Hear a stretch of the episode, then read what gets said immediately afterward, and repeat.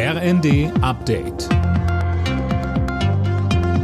Stündlich neu. Auf den Punkt informiert. Ich bin Johannes Schmidt. Guten Abend.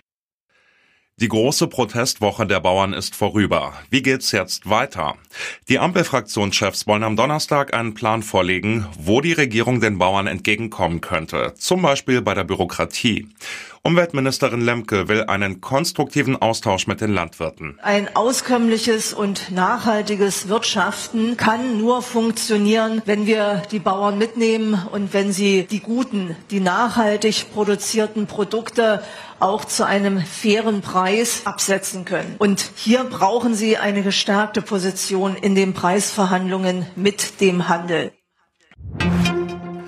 Der Winter kommt zurück nach Deutschland und es wird rutschig. Vom Saarland bis nach Nordbayern warnt der deutsche Wetterdienst ab dem frühen Morgen vor extremem Glatteis. Im Westen wird zudem starker Schneefall bis an die 35 Zentimeter erwartet.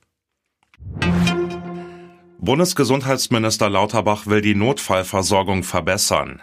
Er plant unter anderem, dass Bereitschaftsdienste und Kliniken künftig enger zusammenarbeiten. Dazu zählt auch, diverse Notrufnummern zusammenzulegen, damit die Patienten besser verteilt werden. Knappe Niederlage, aber starker Auftritt. Die deutschen Handballer haben ihr letztes Gruppenspiel bei der EM verloren. Am Ende gewann Rekordweltmeister Frankreich mit 33 zu 30. Torhüter Andreas Wolf war nach dem Spiel im ersten trotzdem alles andere als niedergeschlagen. Wir haben nach den Sternen gegriffen, äh, haben leider einen Tritt verpasst und sind, äh, sind noch nicht die Stufe raufgeklettert, die wir, die wir raufgeklettert sein wollten. Noch ist überhaupt nichts verloren. Gegen Frankreich zu verlieren ist kein Weltuntergang.